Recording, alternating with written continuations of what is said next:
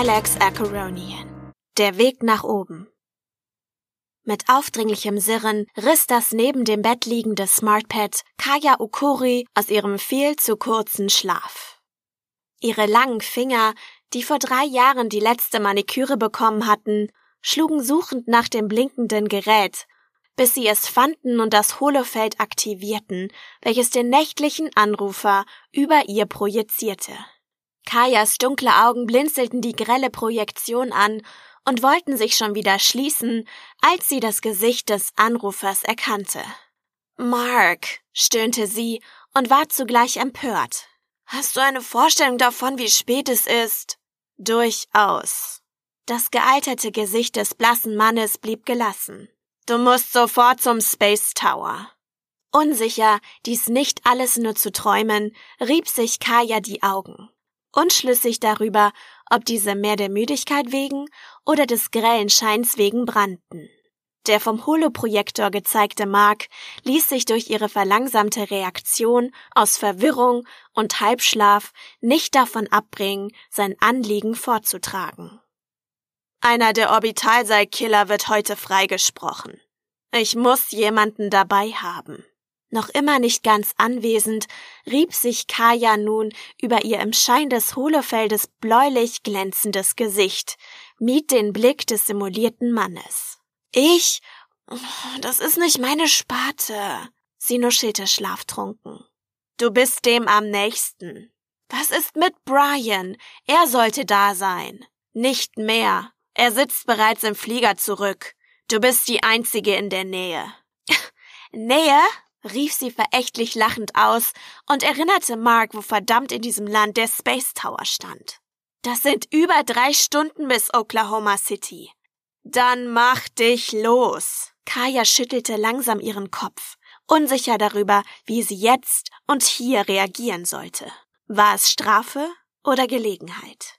Abermals griff Mark vor, ihre Gedanken scheinbar erkennend. Du wolltest eine Chance, das ist sie. Also reiß dich zusammen.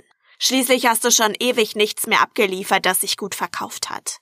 Mit verdrehenden Augen verzichtete Kaya auf dieses Zurechtrücken ihrer Erinnerungen. Zudem war sie sicher, wenn der Verlag ihre Artikel so bewerben würde, wie er die ihrer Kollegen pusht, dann würde sie auch bemerkt werden. Mach das oder du bist raus. Für mich ist es gleich. Es liest eh keiner, was du schreibst. Es fehlte ihr die Energie, diese seit langem gesättigte Diskussion jetzt fortzuführen und gab sich somit geschlagen. Zumal es auch angesichts dieses Angebotes ein sehr ungünstiger Augenblick war. Okay, wie komme ich am schnellsten hin? Die holographische Darstellung zuckte mit den Schultern. Mach dir einen Kopf. Was? Wut stieg in ihr auf. Du hast nicht mal eine Zugverbindung herausgesucht? Mark schloss die Augen, schien sich zu beherrschen, nicht zu kontern. Ich lass Myra eine heraussuchen. Beeil dich. Das Holofeld löste sich in schnell ausbreitende Photonen auf. Kaya sah noch einen Moment in das nun wieder dunkle Zimmer, ehe sie dem Wohnungssystem anwies, das Licht auf halber Stärke zu aktivieren und ihre Morgenmusik zu spielen. Unter den Tönen ihrer Jugendmusik raffte sie sich auf, warf die Decke zur Seite und torkelte ins Bad. Das Licht des Spiegels zeigte ihr zerknittertes Gesicht. Starke Ringe lagen unter den Augen, Falten umspielten Mund und Nase. Ihr kräftiges Haar verlor an den Seiten bereits die Farbe. Kajas beste Jahre lagen weit hinter ihr, und bisher war es ihr nicht gelungen, ihren Status in der Gesellschaft hochzudrücken. Das Leben hat es nicht gut gemeint, wo sie es doch immer gut mit allen anderen meinte. Die Schallbürste setzte sie noch flüchtig ein und das antibakterielle Mundwasser spülte sie noch durch, während sie sich unter der Dusche grob wusch. Nur Minuten später föhnte sie sich ihre Haare zurecht und stürzte förmlich zurück in ihr Schlafzimmer. Auf dem Weg, sich ihre bequemsten Schuhe anzuziehen, kam sie am Spiegel über der Kommode im Flur vorbei, warf wie jeden Tag einen letzten prüfenden Blick hinein. Sie hatte sich nicht geschminkt. Anmalen nannte sie es früher scherzhaft. Denn ihre dunkle Haut hellte sie stets so sehr auf, dass man annehmen könnte, dass es in ihrer Familie das ein oder andere Mal einen Weißen gegeben hätte. Es half bei der Akzeptanz. Seit sie jedoch auf das Glätten ihrer Haare verzichtete und diese nun beinahe vier Jahre viel zu kurz trug, verzichtete sie immer öfter auf solche Maskerade. Die kommenden Jahre würden keine Verbesserung mehr bringen, dem nachzutrauern blieb selten Zeit. Dennoch hatte sie in ihrem Leben auf zu viel verzichtet und zu viel verpasst. Nun war sie eine reife Singlefrau, in deren Armen sich kaum noch jemand verlor, von ihrem Bett ganz zu schweigen. Noch im Fahrstuhl rief sie ihre aktuellen Zahlen ab. Das SmartPad zeigte die Aufrufe, Käufe und Kritiken ihrer letzten Artikel an. Sechs hatte sie diesen Monat geschrieben, 13 Verkäufe generiert. 13. Das waren weniger als vier Dollar. Wer konnte schon von sich sagen, ein Monatsgehalt von vier Dollar zu haben? Resigniert deaktivierte sie das SmartPad. Bewusst vermied sie es, auf die Angebotsseite ihres Verlages zu gehen. Vermutlich würde dort, wie jeden Tag, eines der dummen Gesichter ihrer ach so erfolgreichen Kollegen die Front ziehen, die schon alleine wegen dieser Sichtbarkeit vier Dollar die Minute generierten. Brisanz, Boulevard, Trends, Sex und Ekel waren schon immer die Verkaufsreißer. Für derlei hatte Kaya nichts übrig. Sie hatte sich geschworen, ihre Ideale nie aufzugeben. Mark hatte bisher nur einen einzigen ihrer Artikel für die Titelseite genehmigt und dieses eine Mal lag viele Jahre zurück. Ein leises Signal wies auf eine neue Mail hin. Sie berührte den grünen Button an der Unterseite des Holofeldes. Binnen Sekunden erschien der Fahrplan der nächsten Züge über dem schmalen Gerät. Dritte Klasse. Mehr gab ihr Status nicht her.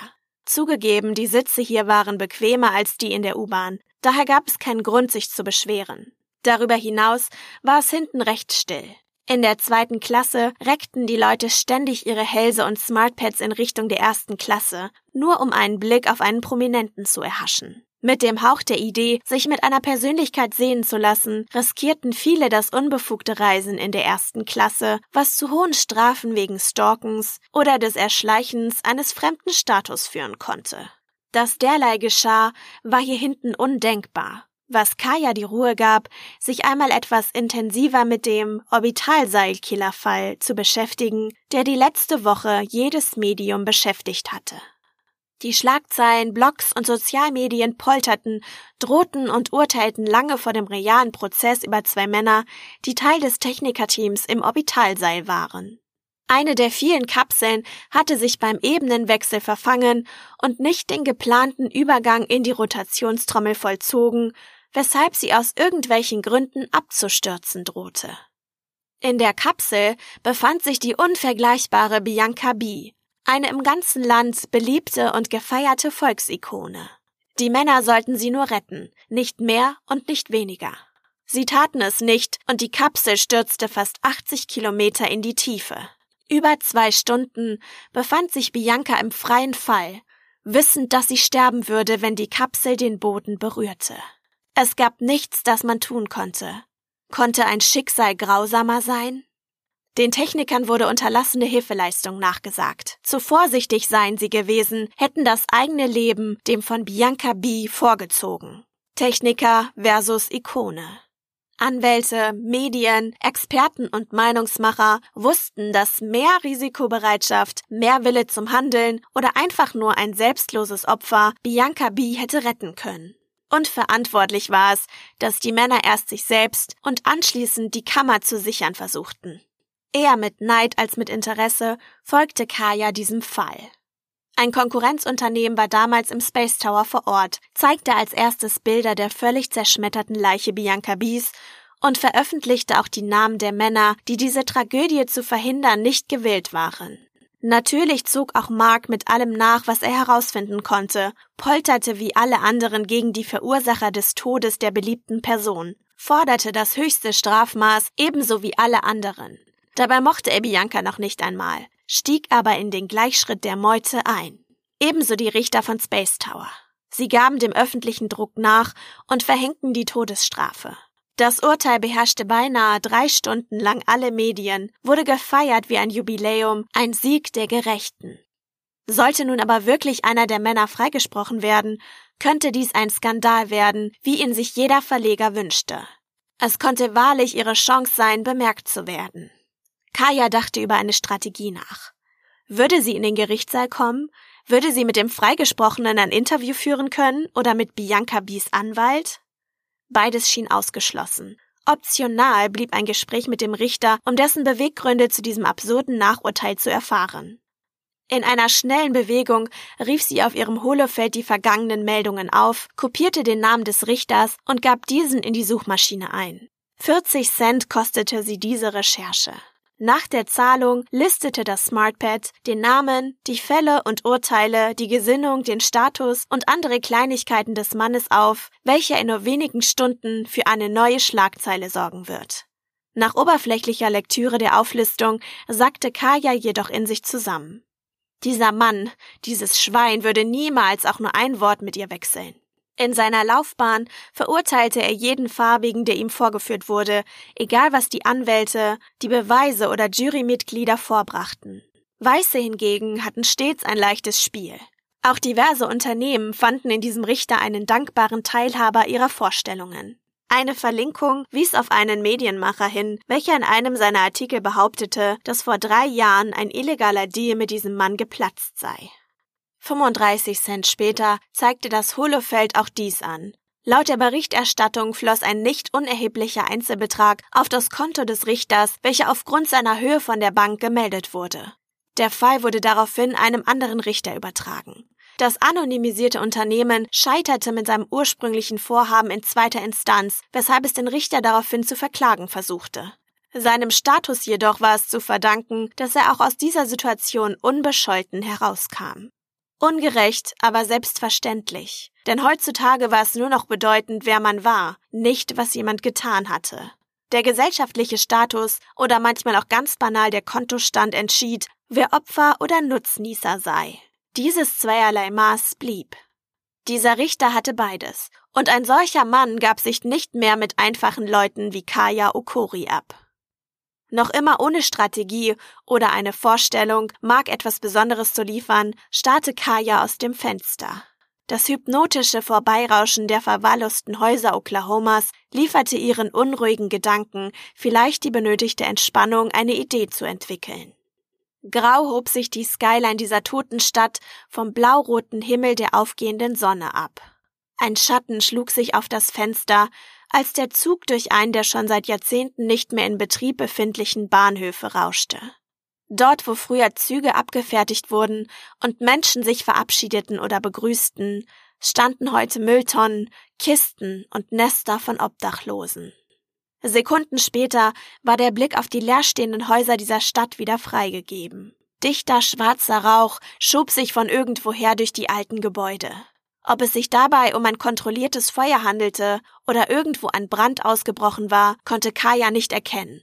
Ehe der Zug sich der Quelle näherte, tauchte er in den Tunnel ab, welcher direkt in den Space Tower führte.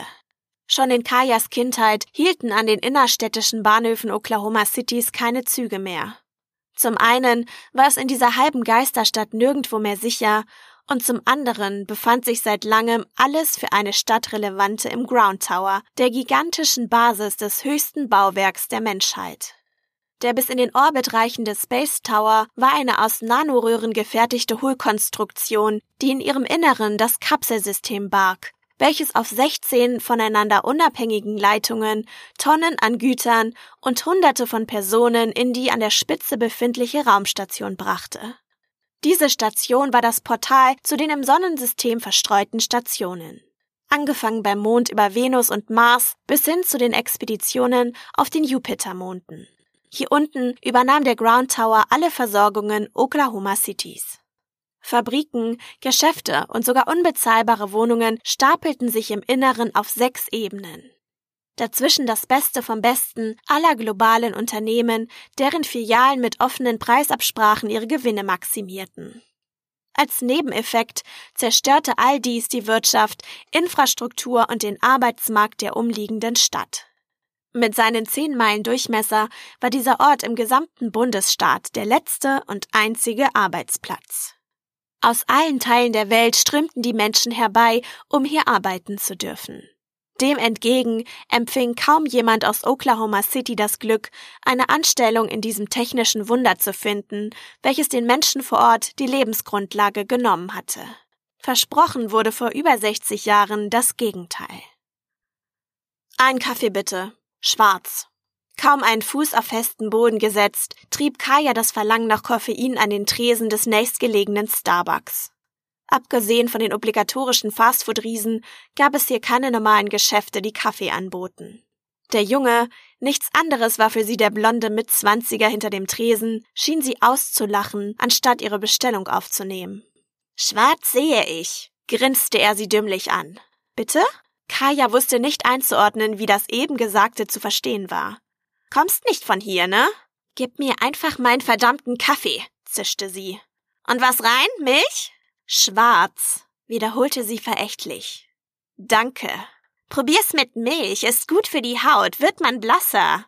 Kaya strich mit der Zunge über die Zähne und dachte darüber nach, eine Antwort zu geben. Was aber sagt man einem schmierigen Bengel, der gerade die Pubertät hinter sich hatte und nicht wusste, wohin mit seiner durch Hormonüberschuss aufgekochten Aggression?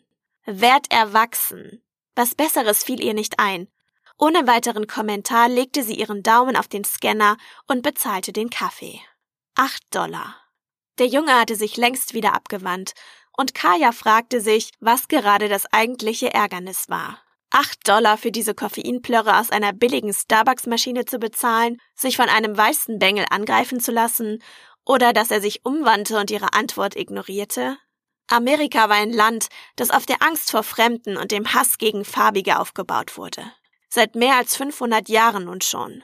Es spielte auch keine Rolle, dass man die Menschen inzwischen nach ihrem gesellschaftlichen Wert bemaß, anstatt nach ihrer Herkunft. Selbst bei den berühmtesten differenzierte man. Ebenso gab es nach wie vor in den Städten diese kleinen obligatorischen Viertel, in denen entweder Latinos, Schwarze, Asiaten oder Weiße lebten.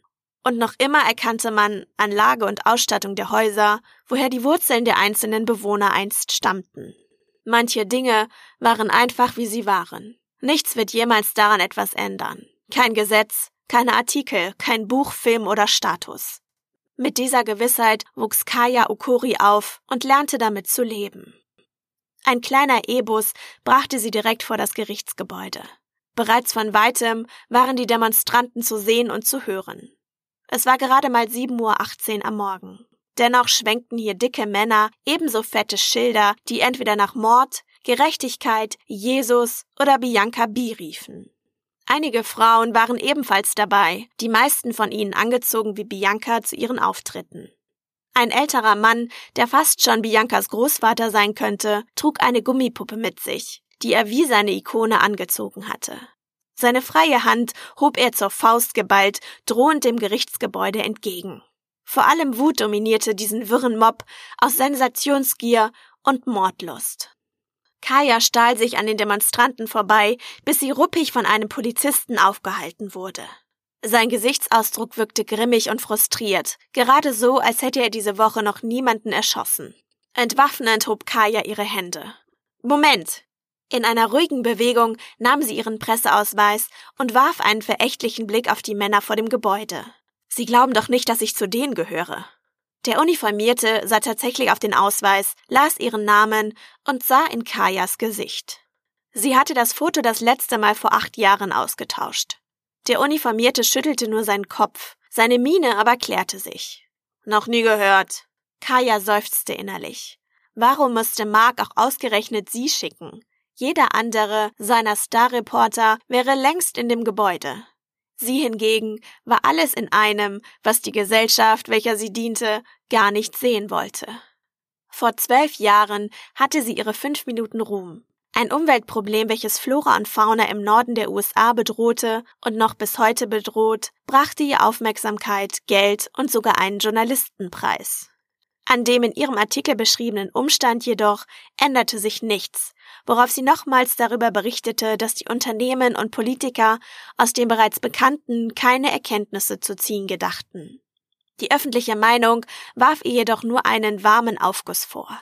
Ein Kollege meinte sogar, sie sollte besser den Preis vom Vorjahr zurückgeben, wenn sie nichts Neues bringen kann. Damals wäre sie wohl in dieses Gebäude gekommen, sogar ohne den Ausweis zu zeigen. Heute schien ihr Status es noch nicht einmal wert, kostenlos die Züge und Busse nutzen zu dürfen. Sir, ich muss da rein, es ist mein Job. Ja, und mein Job ist es genau das zu verhindern, war die Antwort. Auch bei den Medienvertretern? Der Mann kratzte sich hinter dem Ohr. Sind Sie alleine da? fragte er. Sein Blick zeigte Verständnis und Mitgefühl. Mit einem bekannten Kollegen darf ich Sie durchlassen. Kaya winkte ab. Nein, ich arbeite allein. Sie sah sich um, sah auf die Schilder der Demonstranten. Eines der Schilder forderte auch gleich die Anwälte hinzurichten. Im Grunde keine verkehrte Idee. Kaum etwas labte sich parasitärer an dieser Gesellschaft als Anwälte. Sie wandte sich wieder dem Polizisten zu. Was ist mit dem Anwalt der Gegenseite? Würde er Zugang haben? Natürlich, der müsste ich durchlassen. Danke, meinte sie unehrlich, machte kehrt, nahm ihr Smartpad zur Hand und suchte sich eine etwas ruhigere Stelle. Wer der Anwalt war, wie er hieß und wie man ihn kontaktierte, gab das Internet mit einer Leichtigkeit preis. Nur 25 Cent. Kanzlei J.R. Portman, wie kann ich Ihnen helfen? Das künstliche Abbild einer jungen, nicht weniger künstlichen Frau lächelte Kaya auffordernd an. Ich möchte Mr. Portman sprechen, antwortete sie. Das System nahm eine Gesichtserkennung vor und listete erkennbar Kajas Daten auf, welche alle relevanten Informationen bezüglich einer Personenprüfung enthielten. Miss Kaya, Sie sind nicht rechtsschutzversichert. In welcher Angelegenheit kann die Kanzlei J.R. Portman Ihnen dienlich sein? Das System lächelte noch immer. Indem du hohle Vektoren, Tussi, mich mit Mr. Portman sprechen lässt, raunte sie. In welcher Angelegenheit kann die Kanzlei J.R. Portman Ihnen dienlich sein? Wiederholte das System beharrlich. Kaya verzog grimmig die Augenbrauen.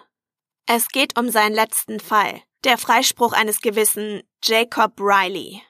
Inwieweit sind Sie in den Fall von Mr. Jacob Riley involviert? fragte das System, flackerte auf und erlosch. Entschuldigen Sie, Lady, brummte eine Stimme, ehe das zerknirschte Gesicht eines unrasierten Mannes auf dem Holofeld erschien. Was ist mit Jacob? fragte er. Mr. Portman, ich bin im Auftrag eines renommierten Magazins. Moment. Der Mann hob seine Hand in den Aufzeichner. Sie sind nicht vom Gericht? Kaya schien offensichtlich irritierter zu schauen, als es ihr bewusst war. Nein, und müssten Sie nicht hier sein? Hier?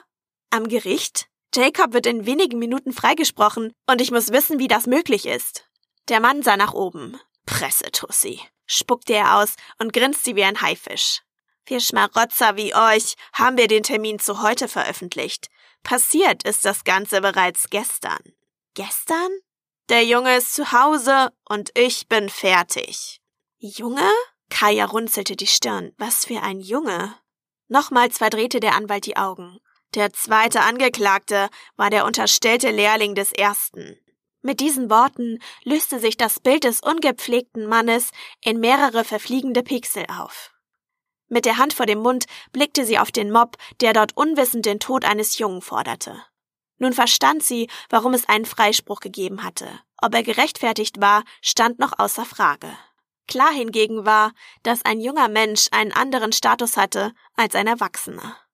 Gab es hier noch etwas zu berichten? Verunsichert wählte sie Marks Kontakt und berichtete ihm kurz und knapp, was sie soeben erfahren hatte. Womöglich fiel ihm ein, wie man aus diesen Dingen noch eine Story machen konnte. Ein Junge? fragte er.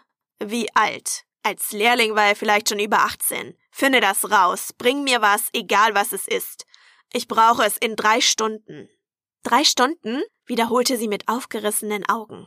Ja, wie ich den Mob kenne, werden sie den Drecksbengel jagen, sobald sie begreifen, dass er gar nicht im Gericht ist.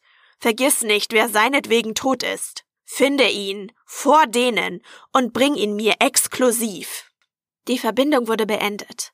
Zurück blieb ihr Zweifel, den Jungen binnen eines so engen Zeitrahmens zu finden und zu befragen. Aus einer Ahnung heraus begann sie Fotos zu machen. Die Demo, die Schilder, die skurrilsten Figuren dieser Ansammlung wütender Männer. Noch während sie die Bilder abspeicherte, fragte sie sich, ob es Leser geben würde, die sich dafür interessierten, wie wütende Menschen aussahen, die in Trauer über Bianca Bies Tod die Beherrschung verloren. Würde sie mit derlei Fotos nicht dem Ansehen der Toten schaden? Noch während sie ihre Gedanken zu ordnen versuchte, sirrte ihr Smartpad auf. In der Erwartung, noch eine weitere Anweisung von Mark zu erhalten, nahm sie das Gespräch an und blickte mit Überraschung in das Gesicht des inzwischen rasierten Anwalts. Miss Okuri, ich habe mich aufrichtig zu entschuldigen, säuselt er mit gesenktem Blick. Kaya stutzte. Ach so? Aber ja, führte Portman fort. Ich habe Ihren Status geprüft. Wissen Sie, ich habe da einen womöglich interessanten Vorschlag. Mit dem Heben ihrer rechten Augenbraue signalisierte Kaya für einen Augenblick Interesse, wenn auch unbewusst. Dem Mann, dessen Abbild ihr Smartpad wiedergab, blieb dies nicht verborgen.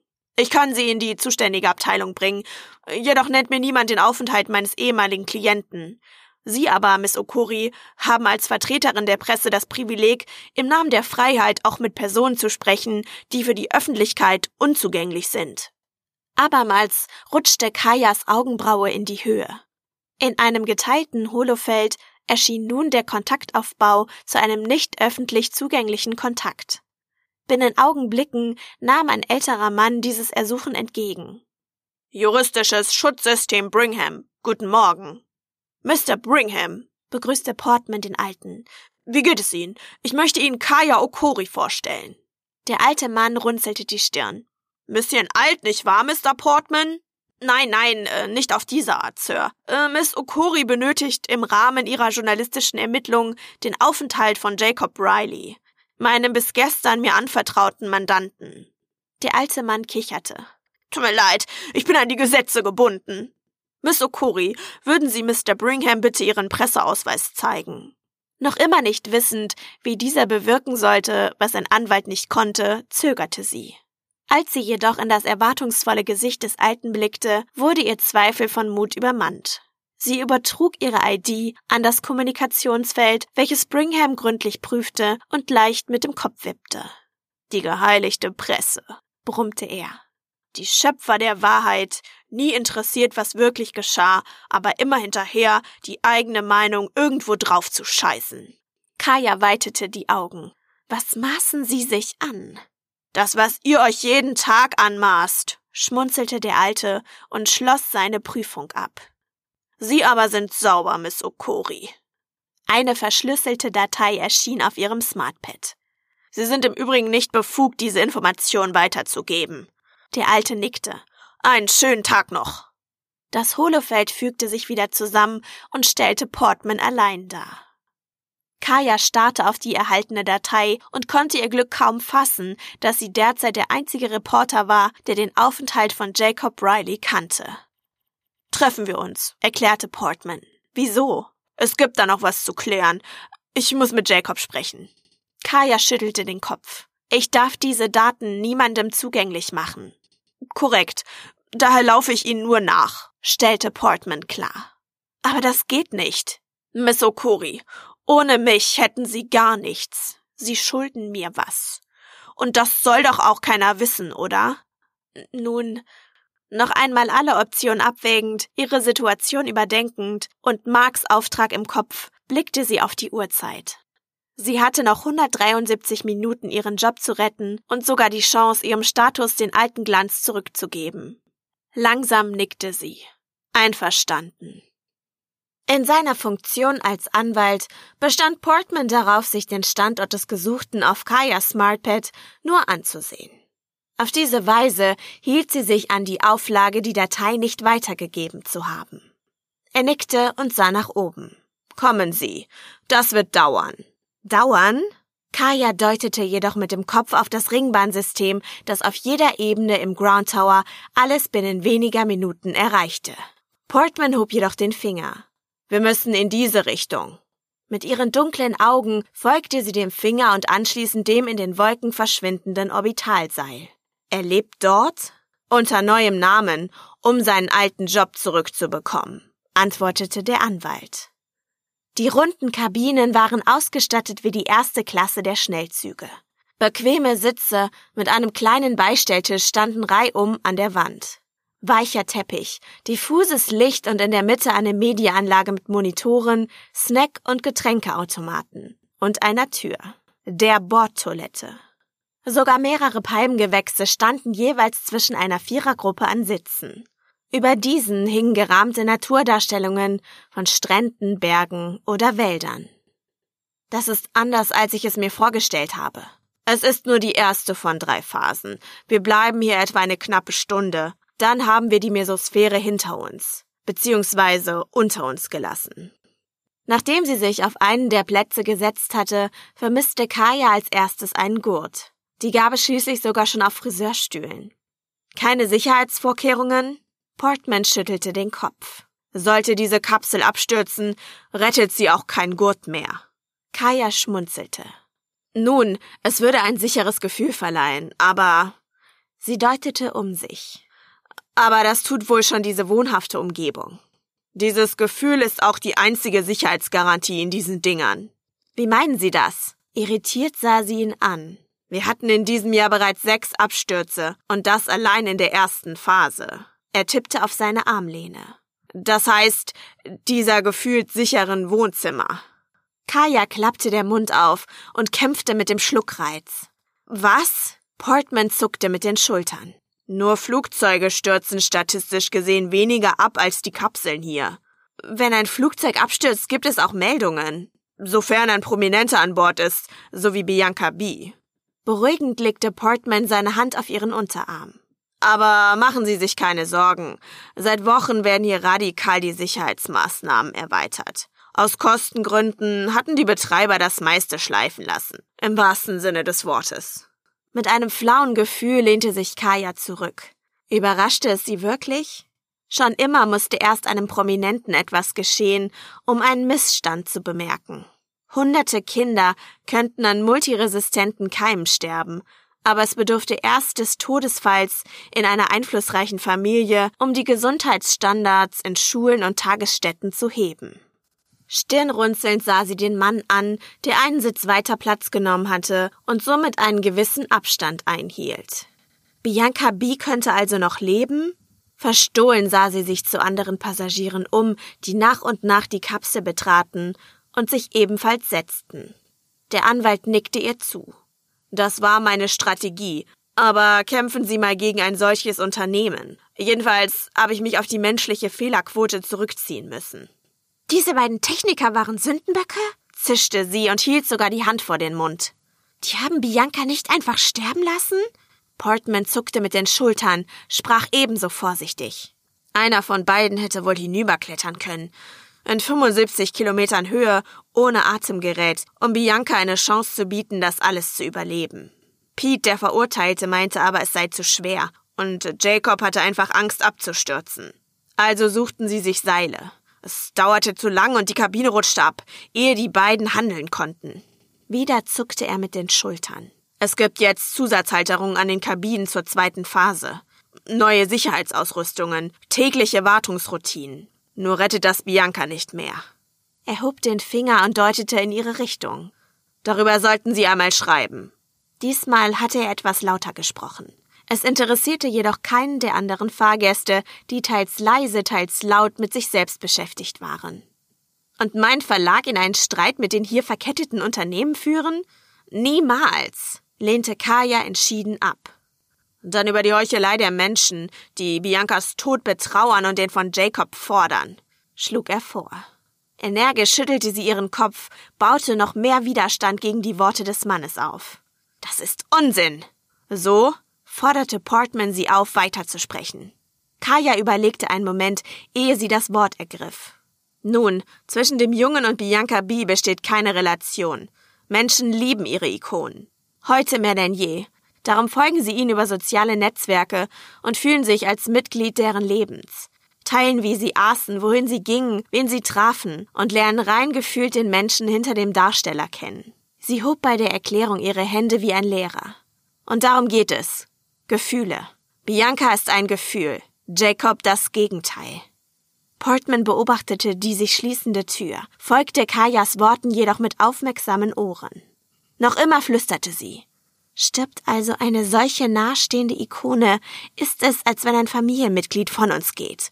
Daher besteht wohl zu Recht diese Wut gegen zwei Techniker, zu denen es keinen Bezug gibt.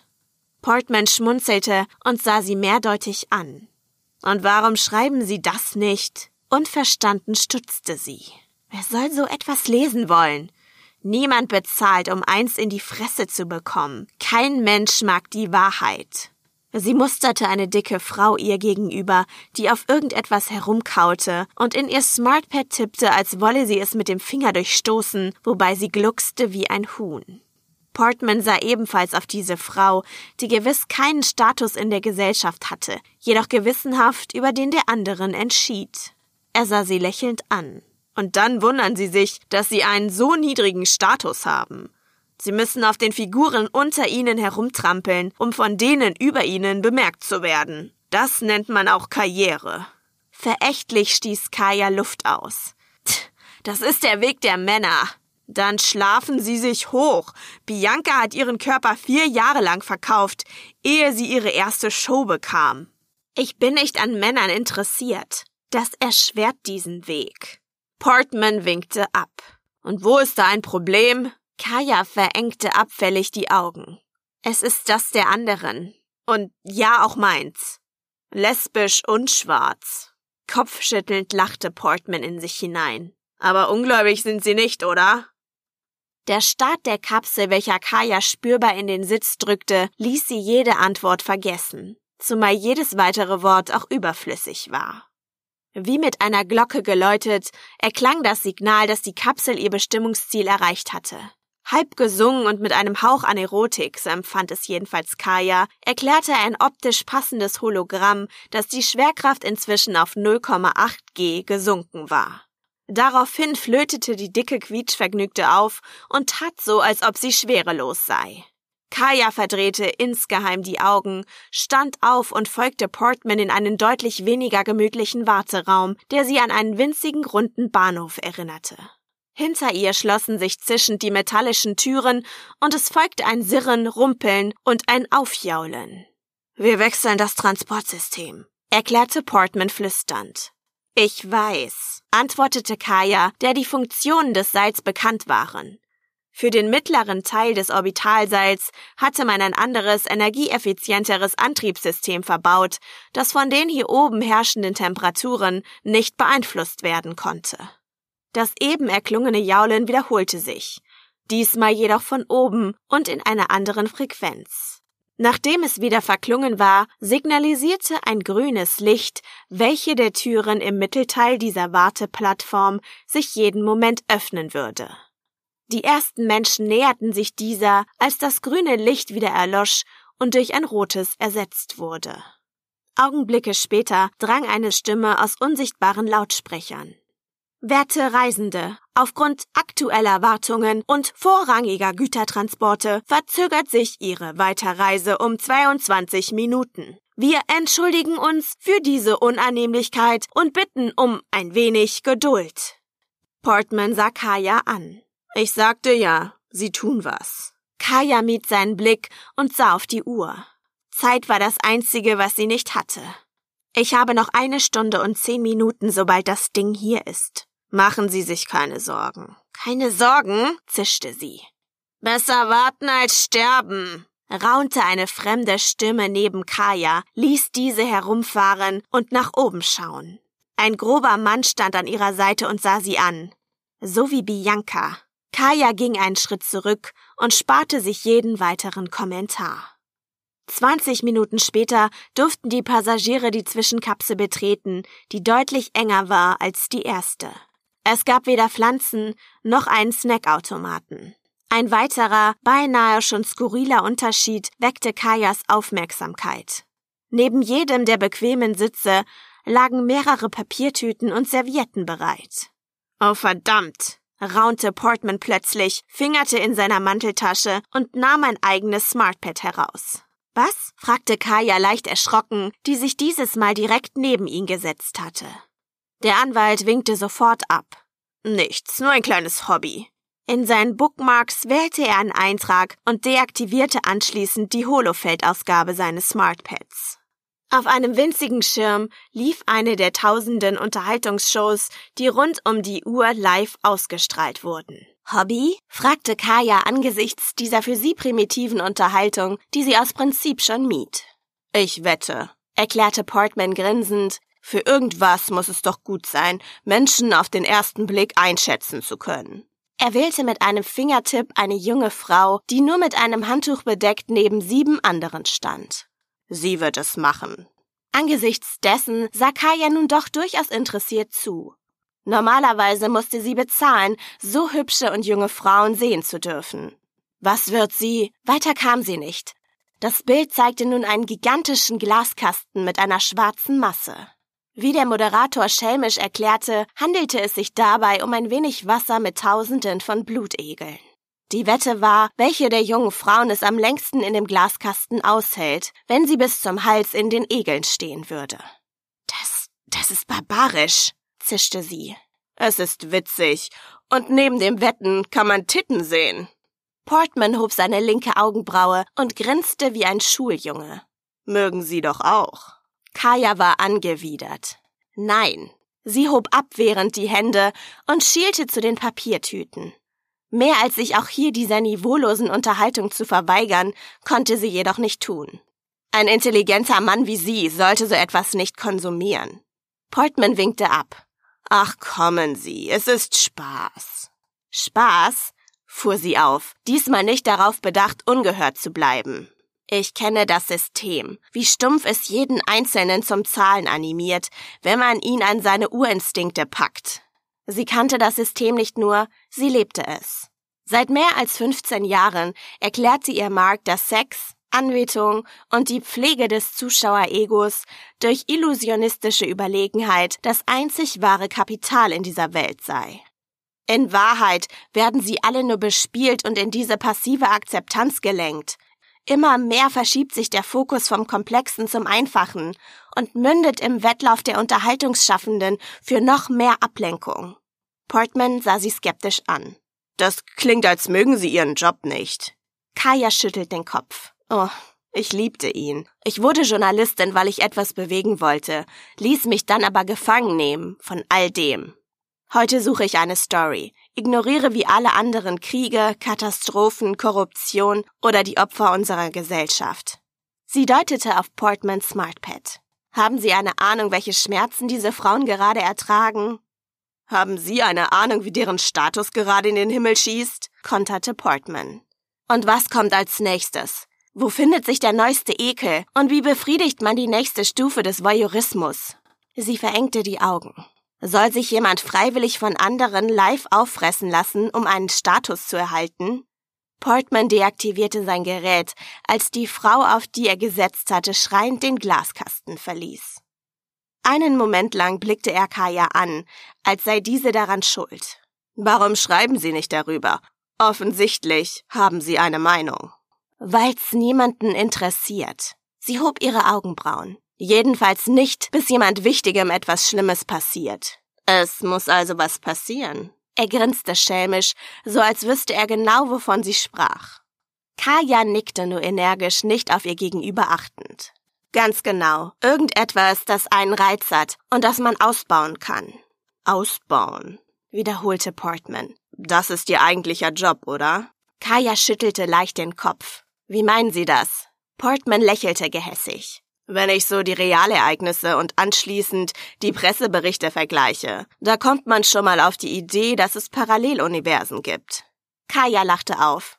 Sie wollen uns jetzt die Gier nach Sensation anhängen? Das nicht, aber Mut entsteht nicht durch Ablenkung. Sie können einen eigenen Blog betreiben. Sagen Sie da, was Sie meinen. Als Journalistin dürfen Sie das. Kaya musste abermals den Kopf schütteln. Sie haben ja keine Ahnung. Niemand kann mit einem Block dazwischen funken. Wir bekommen nicht nur den Druck von unten, einen Urinstinkt zu befriedigen. Es gibt auch den Druck von oben, gewisse Dinge zu lenken. Portman lachte laut auf. Da bekommt das Wort Presse eine ganz neue Bedeutung, nicht wahr? Kaya ignorierte die Stichelei des Anwalts. Diesen Mann und seine Beweggründe einzuordnen fiel ihr schwer. Einerseits stimmte er ihr zu, Andererseits war er ein treuer Konsument. Hatte er deshalb einen geringeren Status als sie? Es gab Männer mit weniger, die weit über ihr standen. Der eben von Portman angesprochene Druck von allen Seiten ließ sie auf die Uhrzeit schauen. Die Kabine bewegte sich angeblich mit mehr als 250 Stundenkilometern durch die Ionosphäre. Dennoch schien es ihr angesichts der bereits verronnenen Zeit zu langsam. Dass die Kabine stoppte, bemerkte man durch ein bitteres Aufstoßen. Das Warnlicht, welches deutlich auf die Papiertüten an jedem Platz hinwies, flammte bereits Minuten zuvor auf. Kaya hatte vorsichtshalber eine genommen, durfte sie jedoch ungenutzt zurücklegen. Langsam und nach Weisung des Systems schwebte sie aus der Kammer in einen langen Korridor. Hier trennte sie sich zusammen mit Portman von den anderen Fahrgästen, die ihren Weg zur Raumstation fortsetzten. Der Anwalt führte Kaya einen Seitengang entlang, durch ein stabiles Schott, hinter dem ein wabenförmiger Gang lag, der nicht nur an den Seiten, sondern auch oben und unten etliche Zugänge hatte. In dieser Wohnröhre leben die Wartungstechniker. Portman schwebte bis zur Mitte des Ganges, griff eine der Sicherheitsstangen und berührte den dort befindlichen Türmelder. Wer ist da? fragte eine zögerliche Stimme. Jacob, ich bin's, Rob Portman. Augenblicklich entriegelte sich die Tür und ein junges Gesicht, keine 18 Jahre, schaute mit verunsicherten Augen hinaus. Mr. Portman? Der Anwalt nickte. Lass uns rein. Es gibt etwas zu besprechen. Der Junge trug keine Frisur. Die Haare waren einfach abrasiert. Entweder wegen der Untersuchungshaft oder weil Haare in der Schwerelosigkeit eher hinderlich waren. Wer ist das? fragte er mit Blick auf Kaya. Eine, nun, Reporterin. Sie möchte dir einige Fragen stellen. Der Junge schien erschrocken zu sein, wich ein Stück nach hinten aus. Ich hatte genug Fragen. Portman hob seine Hände. Beruhige dich, ich bin ja da. Die Augen des Technikers glitzerten. Bei irdischer Gravitation wären ihm nun wohl die Tränen an seinen Wangen herabgelaufen. Kaya schluckte, wandte sich um und schloss das Schott in ihrem Rücken, ehe sie sich vorsichtig wieder dem Raum zuwandte. Es war eine triste Einrichtung inmitten des wabenförmigen Raumes, der nichts weiter war als ein Aufbewahrungsraum mit Spind, einem in der Wand eingefassten Systemterminal und einem separaten Toilettensystem. Zentral befand sich eine um sich selbst drehende Koje, die während der Schlafphase eine auf den Körper wirkende Schwerkraft erzeugte. Die am Boden und Decke befestigte Narbe maß etwa zwei Meter Höhe, 60 Zentimeter Breite und bildete eine leicht ovale Form, die an ihrer Unterseite aus mattem Metall bestand und verschließbar war. Das Verschlusssystem war wohl notwendig, um dem Schlafenden keine störenden Luftbewegungen oder sich drehende Lichtelemente zuzumuten. Es wird schnell gehen. Ich habe nicht mehr viel Zeit. Sie griff nach ihrem Smartpad und aktivierte die Sprachaufzeichnung. Was, was wollen Sie wissen? Der Junge stotterte, schwebte weiter zurück, blickte hilfesuchend zu Portman. Nur deine Geschichte. Wie kam es zu der Tragödie, in der Bianca B. starb? Wieder nur ein unsicherer Blick zum Anwalt, der Jacob freundlich aufforderte, frei zu sprechen. Es ist deine Chance. Okay, sagte er, versuchte entschlossen seine Angst zu bewältigen und hob ein wenig sein Kinn. Sofort als der Alarm begann, sind wir los, ohne Verzögerung. Er beschwor Kaya förmlich. Aber wir mussten erst mal schauen, welche Kapsel dann wo festhing. Und das macht man wo? Im Kontrollraum auf dieser Ebene. Und was habt ihr dann gemacht? Wir sind mit einer Wartungskapsel runtergefahren. Da mussten wir aber feststellen, dass sie genau zwischen zwei Eingriffsebenen hing. Die Kapsel war nicht in den Sicherungshaltern eingerastet.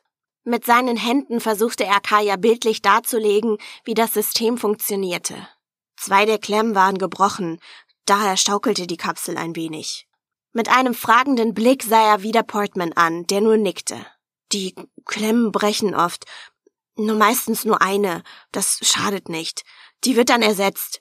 Aber gleich zwei, das ist selten, flüsterte der Junge beinahe. Was bedeutet das? fragte Kaya. Dass es unmöglich war, die Kapsel irgendwie zu bewegen. In den üblichen Fällen dieser Art wird eine Kapsel manuell zur nächsten Wartungsluke gedrückt und die Passagiere umgeleitet. Kaya sah auf die Uhrzeit. Sie verstand nicht viel von Technik und die Leser schon gar nicht. All das Gerede um Wartungen und Klemmen würde sie vermutlich nur anreißen. Wusstest du, dass Bianca B mit dabei war? fragte sie stattdessen. Schließlich brauchte sie den Fokus auf die Punkte, die die Menschen wirklich wissen wollten. Der Junge schüttelte energisch seinen Kopf. Nein, nein, woher auch? Kaya legte den Kopf schief. Sie hatte ein Ja erwartet. Wann hast du erfahren, dass Bianca dabei war? Nachdem wir Funkkontakt mit den Insassen hergestellt hatten. Nun schien es spannend zu werden. Warst du ab da an motivierter zu helfen? Irritiert sah Jacob auf, wechselte abermals einen Blick mit seinem Anwalt, der wieder nur nickte. Ja sicher, rief er aus. Pete hat sofort unseren Vorgesetzten angerufen, und er sagte, wir sollten alles tun, egal was, um Bianca da rauszuholen. Was ihr aber nicht getan habt, merkte Kaya spitz an. Es gab keine Möglichkeit heranzukommen, bis Pete die Idee hatte, eine Rettungsleine zu nehmen. Unruhig schwebte Jacob auf und ab. Kaya erkannte seine Nervosität, seine Angst und überlegte, ob sie dies als Reue gewertet in dem Artikel verwenden sollte. Pete hatte Angst, die Kapsel durch sein Gewicht aus ihrer Position zu reißen. Die war so schon völlig überladen. Mehr als 20 Menschen waren da drin, aber sie trägt nur maximal 14. Kaya winkte ab. Was wiegst du? 100 Pfund? Jacob sah an sich herab. Aber du hattest dich nicht getraut setzte sie nach. Warum? Jacob schlug das Herz bis zum Hals. Seine Hände hielt er zusammen und knetete seine Finger. Wir hatten nur die eine Leine und ich habe sowas noch nie gemacht. Also ging Pete eine zweite holen. Von oben. Und du bist bei der Kapsel geblieben? Ja, ich sollte die Leute beruhigen, aber die wollten nicht hören. Und, und als sie gegen die Wände zu schlagen begannen, rutschte die Kapsel aus den letzten Klemmen und, und stürzte nach unten. Jacob schluckte. Ich hörte ihre Schreie über Funk. Er schluchzte. Ich hörte es noch, als Pete wiederkam. Kaya nickte, versuchte Jacobs Aussage nicht zu werten, den Gedanken in sich nicht aufkommen zu lassen, dass dieser Junge nichts hätte tun können, das Unglück zu verhindern. Denn hier und jetzt ging es nur um ihren Job. Fühlst du dich schlecht, weil du nichts getan hast? Brachte sie kalt heraus und sah auf das Aufnahmegerät statt in die zitternden Augen des Opfers. Kann ich bitte auf die Toilette? fragte Jacob anstelle einer Antwort. Fühlst du dich schlecht, weil du nichts getan hast? fragte Kaya noch einmal mit mehr Energie in ihrer Stimme. Was hätte ich tun sollen? Die Stimme des Jungen schlug hoch, klang beinahe quengelig. Sie sah ihn stumm an, seine Frage war vermutlich berechtigt. Sie zögerte, eine weitere der für solche Interviews vorgegebenen Fragen auszusprechen. Bereits jetzt hatte sie genug Material. Dennoch aber war es ihre berufliche Pflicht, alle Lager zu befriedigen. Sie deutete auf die Narbe in der Zimmermitte. Kannst du denn auch schlafen? Immerhin hast du Bianca B auf deinem Gewissen. Jacob zitterte. Ich nehme Medikamente. Hörst du diese Schreie auch in der Nacht? fragte sie nach. Mit geweiteten Augen sah Jacob sie an. Was? Wie? Kaya entschied, dass diese Frage vermutlich zu viel war. Sie würde ohnehin einiges hinzudichten müssen. Entschuldigend hob sie ihre Hand. Okay, anders. Findest du angesichts von all dem deinen Freispruch gerecht? Die Antwort auf diese Frage sollte der Jackpot sein. Es könnte die Schlagzeile werden, ja sogar das Land spalten. Mit malenden Zähnen sah sie den verängstigten Jungen an, der sie völlig perplex anstarrte. Ein gewaltiger Krach übertönte die ersten Worte der Antwort des Jungen. In Feuer und Trümmer barst das Schott und eine kräftige Druckwelle stieß Kaya in Portmans Richtung. Trümmer stoben zusammen mit den Flammen in den schwerelosen Raum. Nur Sekunden später drangen drei Männer mit Magnetstiefeln durch das Loch, wo eben noch das Schott gewesen war. Gemeinsam hoben sie kleine handliche Schienenkanonen, feuerten mehrere Bolzen in die Richtung des Jungen. Nein! brüllte Kaya auf, wurde von Portman jedoch fest umklammert. Jacobs Körper schmetterte gegen die Wand. Blut schoss fädenziehend aus seinen Wunden, bildete gemischte Kugeln mit seinem Urin. Schwer atmend und röchelnd schwebte er mit rollenden Augen an der Wand, schien nicht mehr zu begreifen, was um ihn herum geschah. Für Bibi! Raunte einer der Männer und zielte mit seiner Waffe auf Jacobs Kopf. Nein! fuhr Kaya nochmals auf. Lassen Sie das! fuhr Portman sie an. Der Mann drückte ab und zerschmetterte Jacobs junges Gesicht. Er löste ihn von seinen Schmerzen und seiner Angst. Kaya schossen Tränen in die Augen. Sie hatte ihre Schlagzeile verloren. Als nächstes richteten sich die Waffen gegen sie. Du hast nicht gesagt, dass du jemanden mitbringst. Jungs, Portman schob Kaya leicht hinter sich. Es war ein Multipack. Sie bekommt die Story, ihr den Jungen. Man kann ihn nur einmal ausliefern. Kaya sah ihn an. Sie haben ihn verkauft? Wie können Sie nur? Er war unschuldig. Portman lachte. Hm. Er hat keinen Status. Niemand mit einer so geringen Bedeutung wird freigesprochen. Dieser Fehler wurde nun korrigiert. Er wurde freigesprochen, weil er unschuldig war, beharrte Kaya. Er hat Bibi getötet, fuhr einer der Männer auf. Es war ein Unfall, rief sie der vorgehaltenen Waffe entgegen. Das möchtest du doch keinem erzählen, Niggerschlampe, oder? Der Unbekannte grinste sie mit ungepflegten Zähnen an. Abermals ging Portman dazwischen. Jungs, das hier ist Kaya Okori. Sie war mal wer. Ihr Status ist weit höher als der von uns allen zusammen. Sie zu töten überlebt keiner von euch. Verschwindet jetzt. Ich muss die Cops rufen. Die drei Männer sahen sich an, steckten ihre Waffen ein und verschwanden so schnell, wie sie gekommen waren. Das, das ist unfassbar. Kaya schüttelte den Kopf. Er war unschuldig. Er war niemand, erklärte Portman. Nicht wirklich. Sie hob ihr Smartpad und fotografierte den Leichnam. Morgen ist er jemand. Mark hatte in ihrem Artikel mehr an und durchgestrichen als stehen gelassen. Jacobs Aussagen wurden verändert, die Fragen angepasst. Der Tod des Jungen gänzlich gelöscht. In einer deutlichen Ansage gegen sie stellte er klar, dass man solchen Leuten nicht die Bühne überlassen durfte. Mark erklärte, dass es Regeln gab, wer wo stehen durfte. Als Kaya ihm zu widersprechen versuchte, stellte er sich vor die Wahl. Zu schreiben, was die Menschen bewegte, wodurch sie ihre gewünschte Aufmerksamkeit bekäme, oder sie durfte gehen und ein Niemand werden. Kaya blieb mit dem Gedanken allein, wo der Wert eines Lebens begann.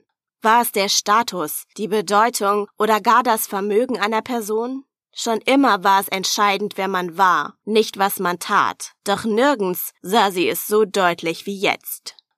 Zu dem Mord an Jacob Riley gab es weder eine Berichterstattung noch eine Untersuchung durch die Behörden. All das würde nie in ihrem Artikel Erwähnung finden. Stattdessen gab es eine Gedenkseite für Bianca B. und das Interview mit Jacob. Als Titel wählte sie Nun spricht Biancas Henker. Das hatte schon immer funktioniert. Sie hörten Der Weg nach oben von Galax Acoronian. Gelesen von Lisa Schaumann. Eine Produktion von podyssey.de.